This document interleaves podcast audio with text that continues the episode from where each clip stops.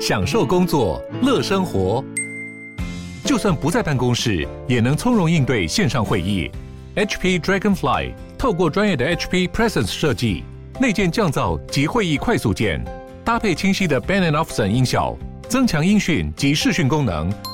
HP Dragonfly 顶级商务笔电，采用 Windows 11专业版，让您在会议中享有最佳的视觉和听觉品质。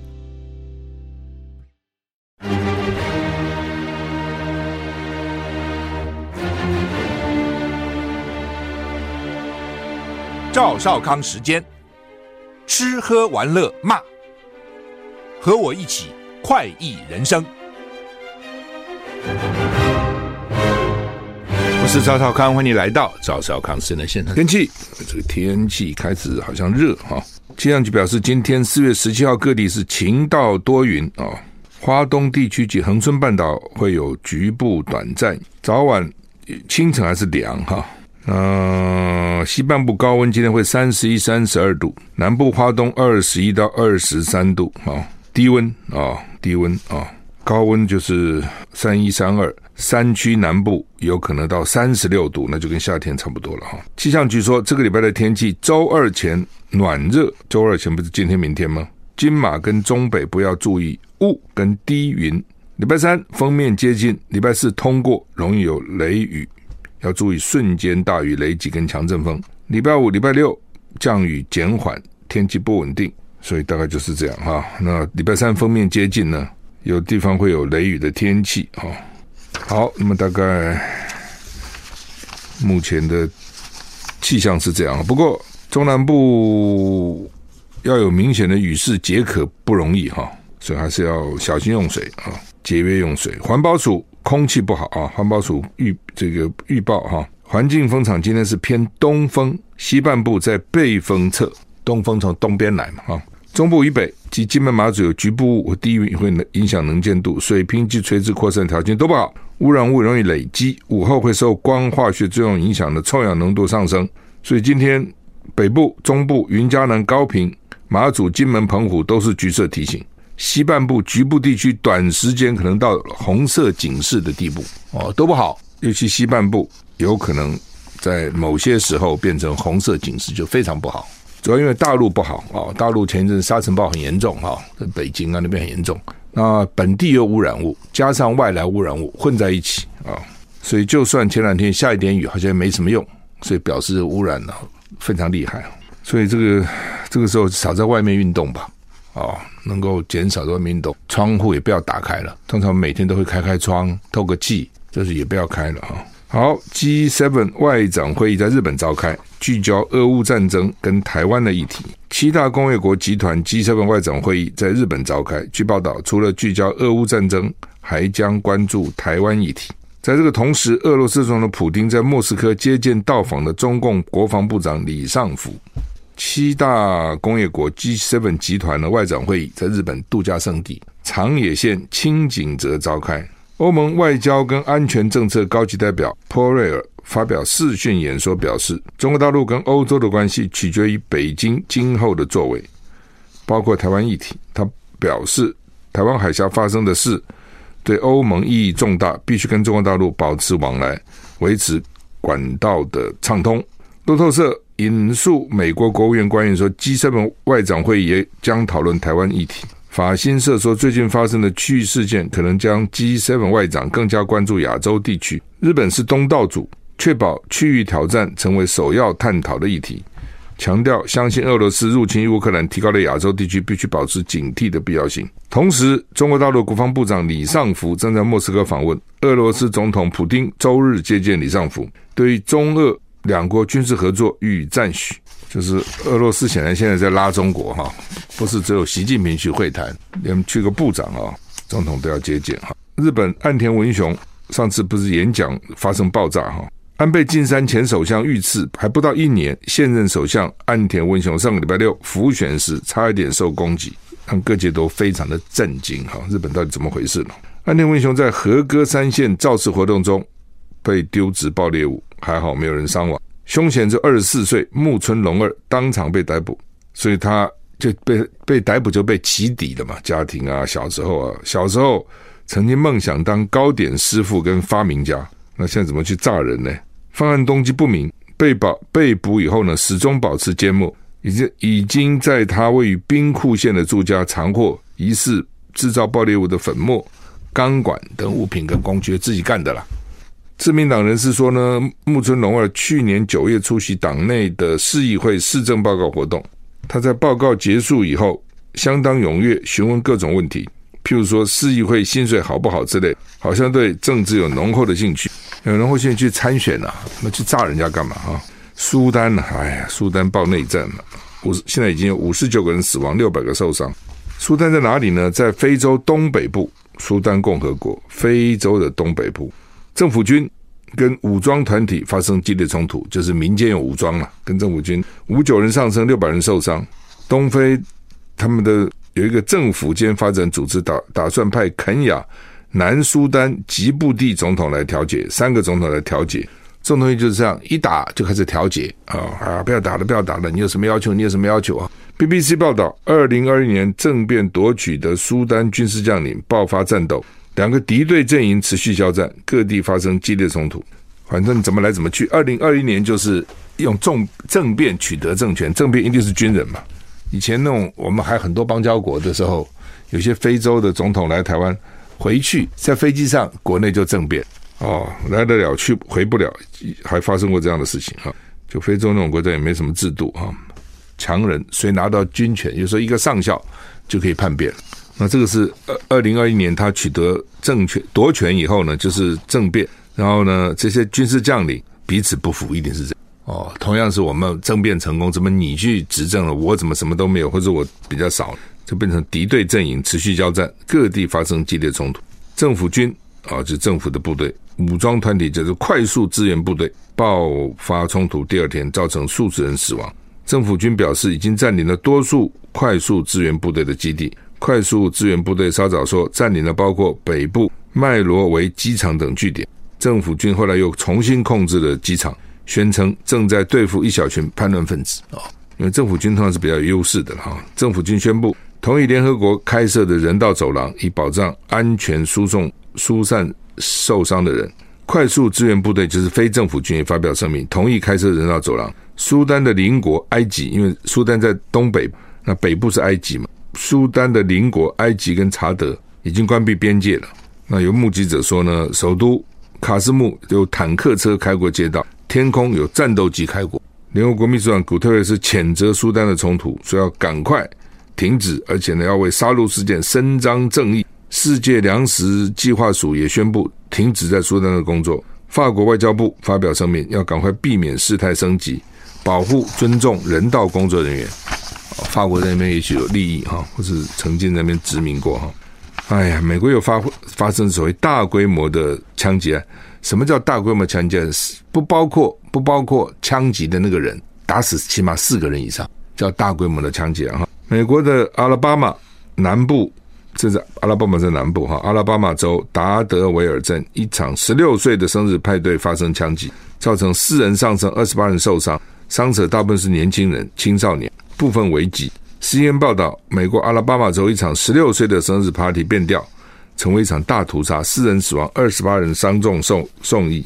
警方表示，这起枪击案发生在当地周六晚上十点半左右，社区情况不稳定，警方在了解状况。啊，这都很悲惨的，嗯，这小小朋友就被杀。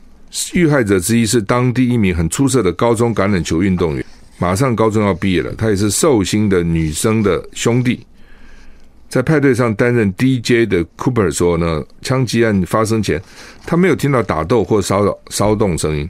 阿拉巴马州长说呢，暴力犯罪在我们州没有容身之地。美国总统拜登说，这起枪击案离谱也让人难以接受。他再次呼吁禁止攻击性武器跟弹药。同一天，美国肯塔基州一个中公园也发生枪击案，两人死亡，四人受伤。美国到现在为止已经发生了一百四十多起大规模枪击事件。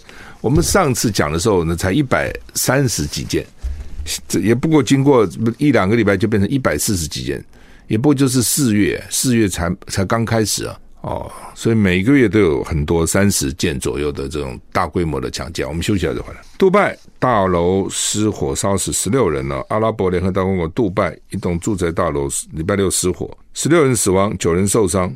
啊，他就在附近很多游客的黄金跟香料的市集失火，五层楼住宅大楼啊，是古老地区哈，有很多移工跟交易人员住在这里。十六人不幸丧生，四个印度人，三个巴基斯坦人。负责大楼保全是一对印度兄弟，因为试图拯救居民而丧生，上去帮忙，再也没有下来了，真惨。初步调查显示，火灾原因是没有遵守建筑安全跟法规。哦，杜拜是很特别的地方哈，我去过两次啊。呃，你很多事情就是你去过，你就会回想起当时一些景象啊。那杜拜的特色就是你会觉得杜拜政府想尽办法讨好观光客。就是想尽办法 surprise 你，让你惊讶，让你说哇，怎么这样啊、比如说他那个帆船旅馆啊，我也住过啊，也相当不错哈。早餐早餐就有鱼子酱，哇，这什么个早餐呢、哦，鹅肝酱，早餐这么丰富哦，那个房子非常大哈，就是每一间房子都很大。然后呢，我印象有两层，上下两层，每间房哦，上下两层。那么热的地方，沙漠还给你搞个大的游乐场，就是水的游乐场哦。歪腰洼底，我还记得名字。然后呢，后来又搞了一个溜冰场，滑雪溜冰场是真的是人造雪在里面。那么热的地方，你想维持一个滑雪场多困难、哦！然后那个呃亚特兰兰提斯的旅馆开幕的时候，在海海下，他他在海边嘛啊，放了一堆黄金让人家去摸，摸到就是你的，就是各种啊超高的大楼啊，什么超超高的这个建筑，就让你觉得说啊很惊讶啊、那他自己本地人不多，我们看不出来，他们自己看得出来。就是说，他们戴的头巾呢，哪一个国说都看得出来，不一样的。我们是反正都围一个围巾、头巾，大部分都外国人，因为本国人太少了。哦，所以你刚刚看这个楼里面，十六个人丧命，就有四个印度人，三个巴基巴基斯坦人，哦，搞不好还有其他人。然后呢，保全就是印度兄弟，他们法，他们而且还觉得法官啊，比如说都是哪一国的，计程车司机都是哪一国的。哦，餐厅都是哪一国的？餐厅当然华人很多了，哈。然后呢，警察都是哪一国的？连法官都是外国人来做，你就知道知道，他本国人实在太少啊。但是因为国家收入不错，很有钱，所以呢，吸引很多外国人去。这么很奇怪的一个地方，很特别一个地方，哈。没去过，去去看看是蛮新奇的，哈。嗯，因为他大概也知道，哦，油石油这种东西有有时而尽啊，不可能一直有的。所以呢，要发展观光。那个机场是大，不过我觉得太大了。那个机场大到啊，你光一层哦，在同一层，从这里走到那头，就要走个二十分钟。那个什么机场啊？所以如果说你这个身体不是很好，是不太便。当然你可以坐那个电动的小车了啊，等等可以。但是太大太大啊，非常大哈。它就是要吸引你，什么都是大啊。所以慢慢慢也变成你到欧洲去，经常在杜杜拜那边转机，你知道？好，美国的新研究说呢，如果你八个事情都做好的话，寿命会多活八点九年，将近九年啊！看起来每一种多活一年。什么要干嘛呢？其实二零一零年他们就已经有了简单生活七法则啊，大家都知道了啊，饮食均衡、体能运动、不抽烟、控制体重、控制血脂、控制血糖、控制血压。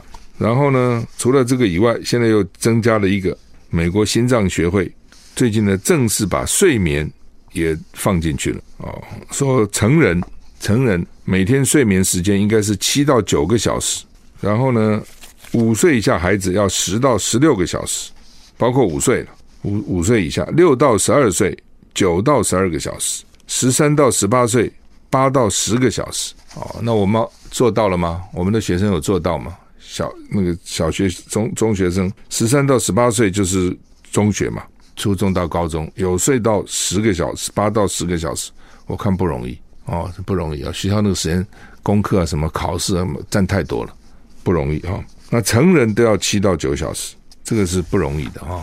而且现在有睡眠障碍的人很多，睡不好啊、哦，很多哈、哦。好，台股现在第二十点，就你能做到这几点了，寿命就可以多八将近九年了。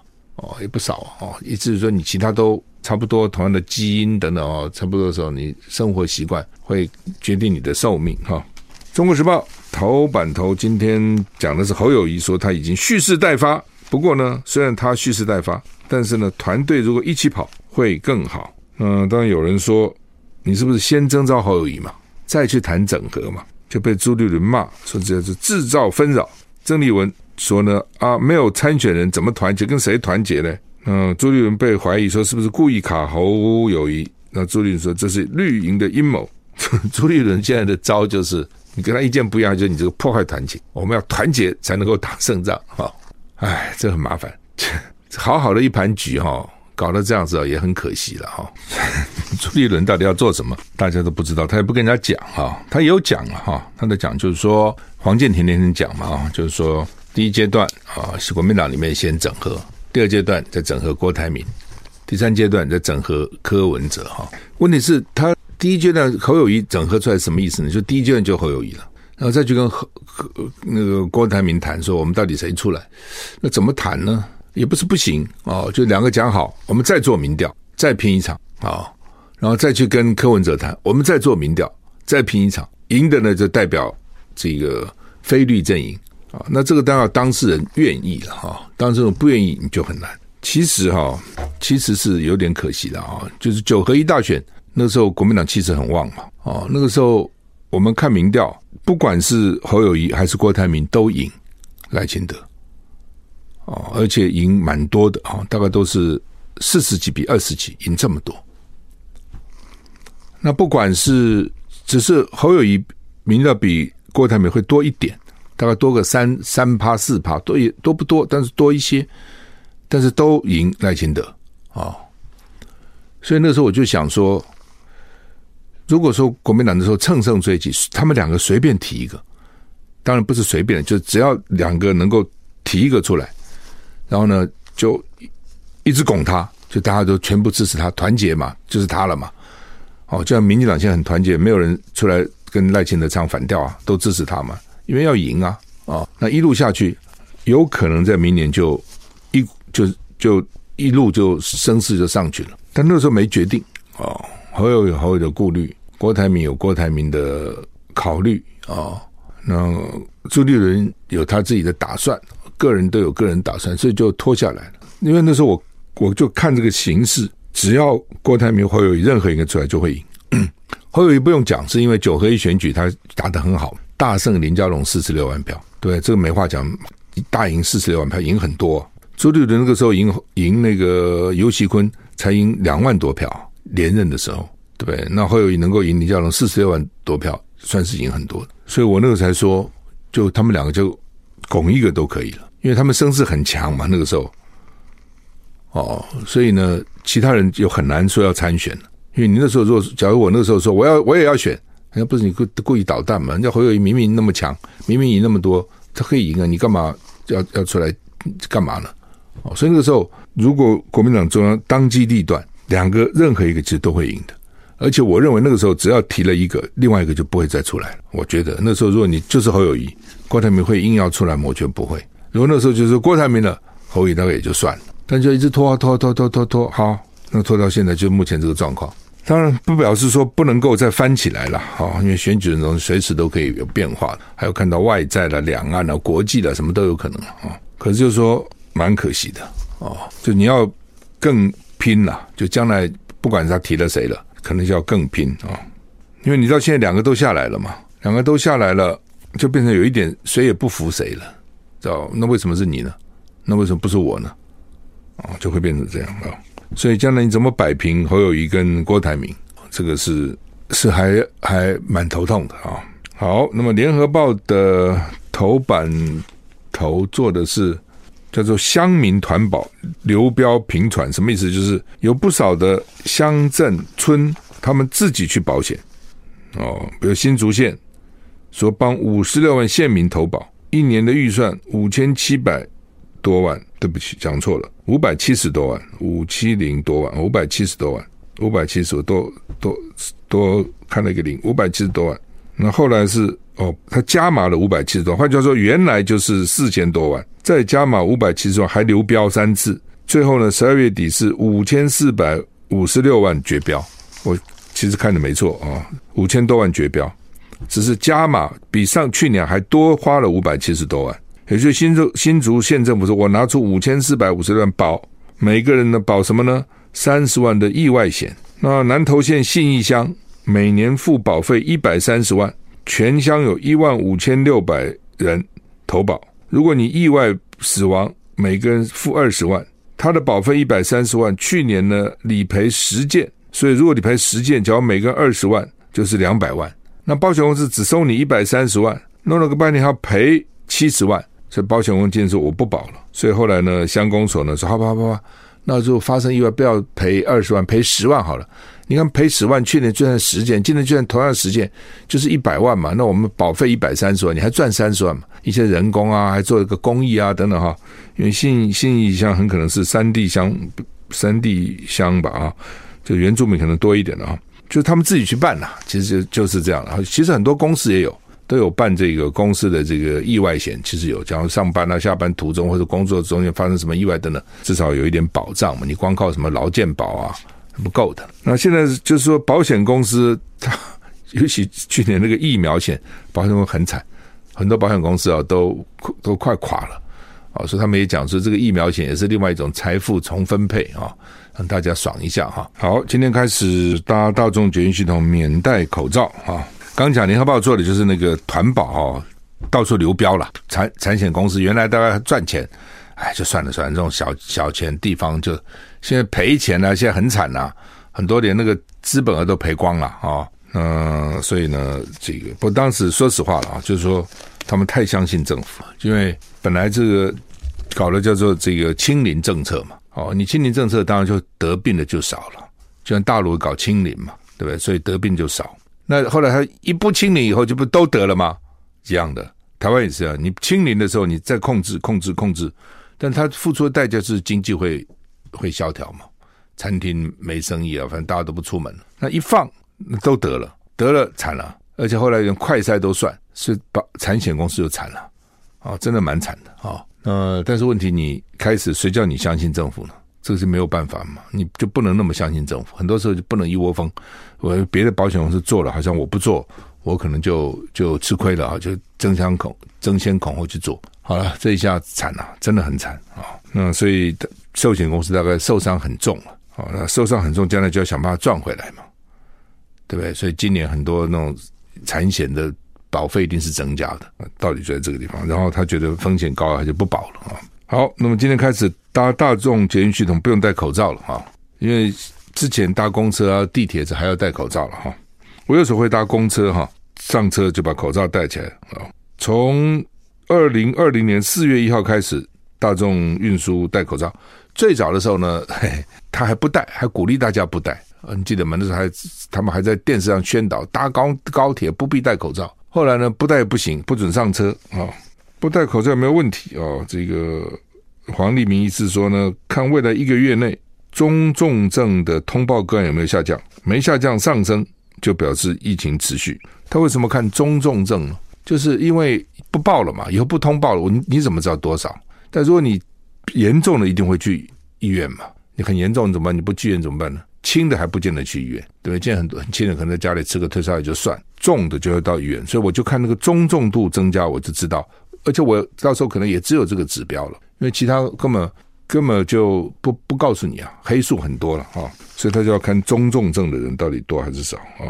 他们说呢，现在降级了以后呢，指挥中心降级以后呢，抗病毒药物疫苗清冠一号还是由公费来支应啊，还是公费，但是但是呢，这个。还是要就是支应归支应了，但是那个手续啊，到底怎么样？有些每个地方标准还不同啊、有的呢就比较松，有的还蛮严的啊。Paxlovid 的呢，我记得有些就给了，有些然后你知道多少岁以上，你有什么长长期病的病例，有的还不给啊、哦，所以每个状况又不是完全一样哈。华盛顿邮报说，台湾的空防薄弱，不足以抵御共军，这到底是怎样？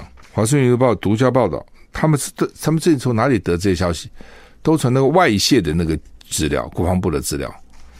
我到现在还觉得很好奇啊！包括美国人现在也也说啊，其实我第一时间就提出奇怪了。我说一个二十一岁的小兵，你说当过兵，你也知道，二十一岁那个小兵，什么二等兵、一等兵，他怎么可能接触那么机密的资料？那所以老美那边有怀疑说，就算是核心的机密机密接触者，也不见得能接触到那么多机密的资料。所以他们现在有怀疑，他后面是不是另外有人啊？不光是他，另外有人。不，要不然就是美国的这个国防机密的资料的保存太漏洞太多了，就很容易就穿进去了。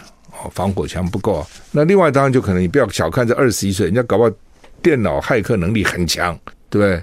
现在骇客都要出少年，你年纪大了还不行哦。这种小朋友哦很厉害，每天那边搞，所以到底怎么回事不知道。可是就常常理判断，他二十一岁一个骇客，他也不是接接触多机密资料的工作，那这是民防兵。那他是民防，还不是那种正式的那种野战部队，这这个作战部队，他怎么会有那么多资料啊、哦？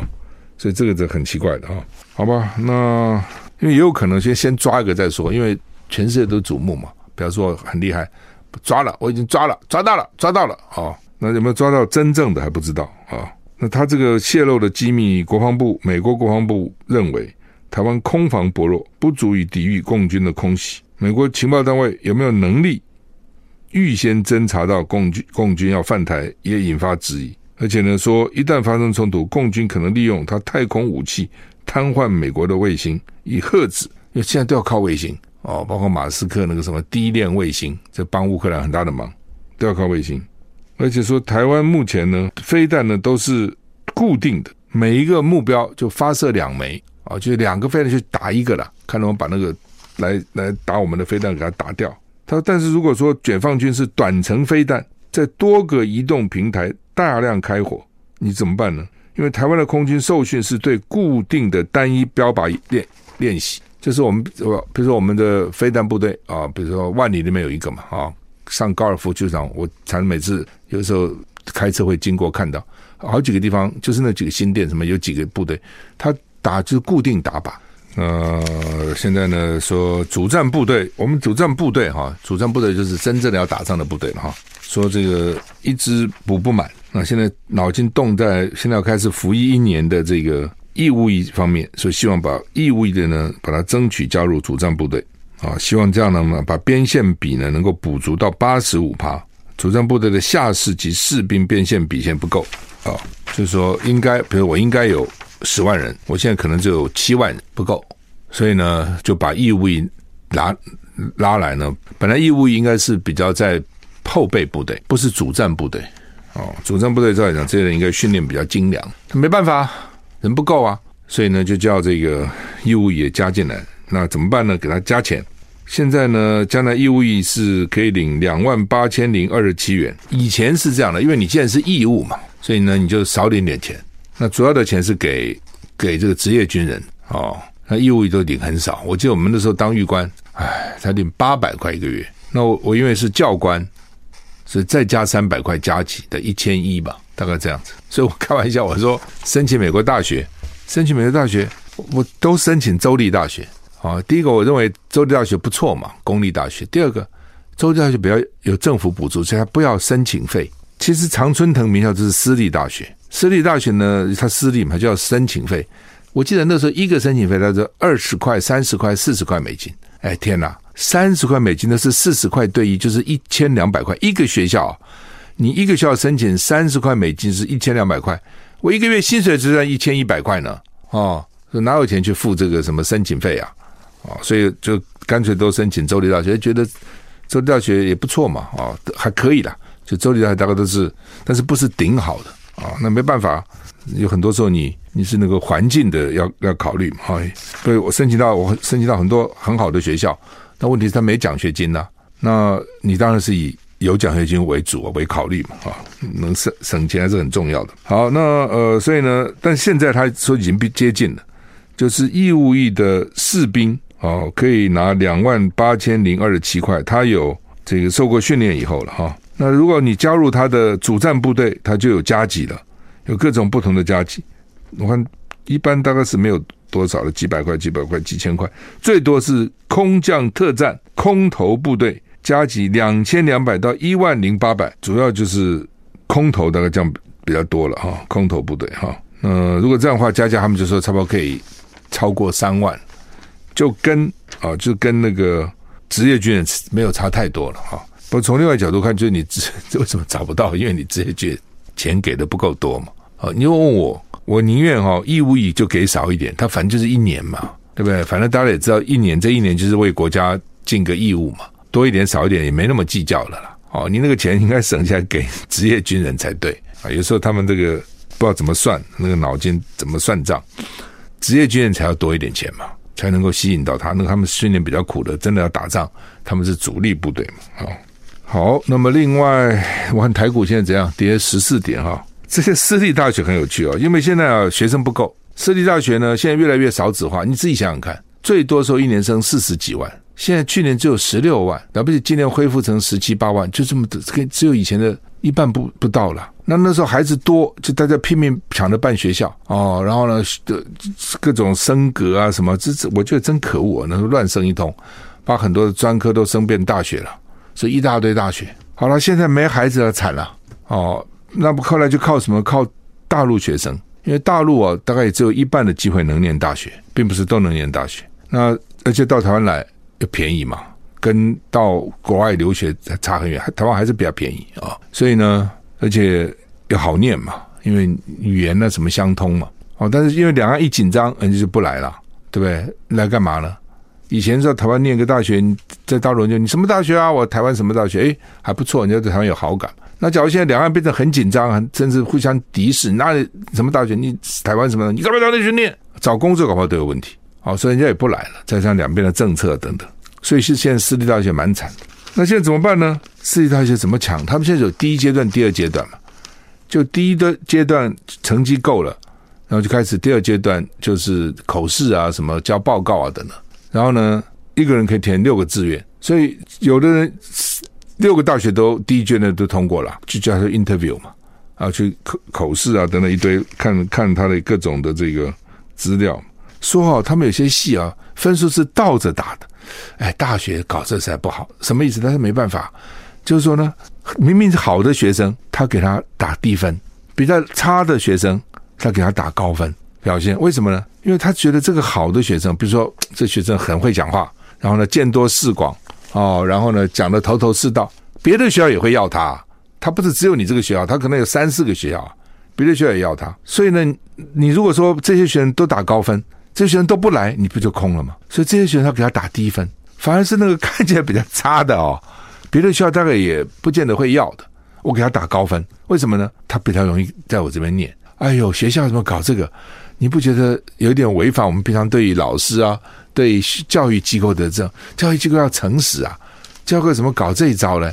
这实在是不诚实啊！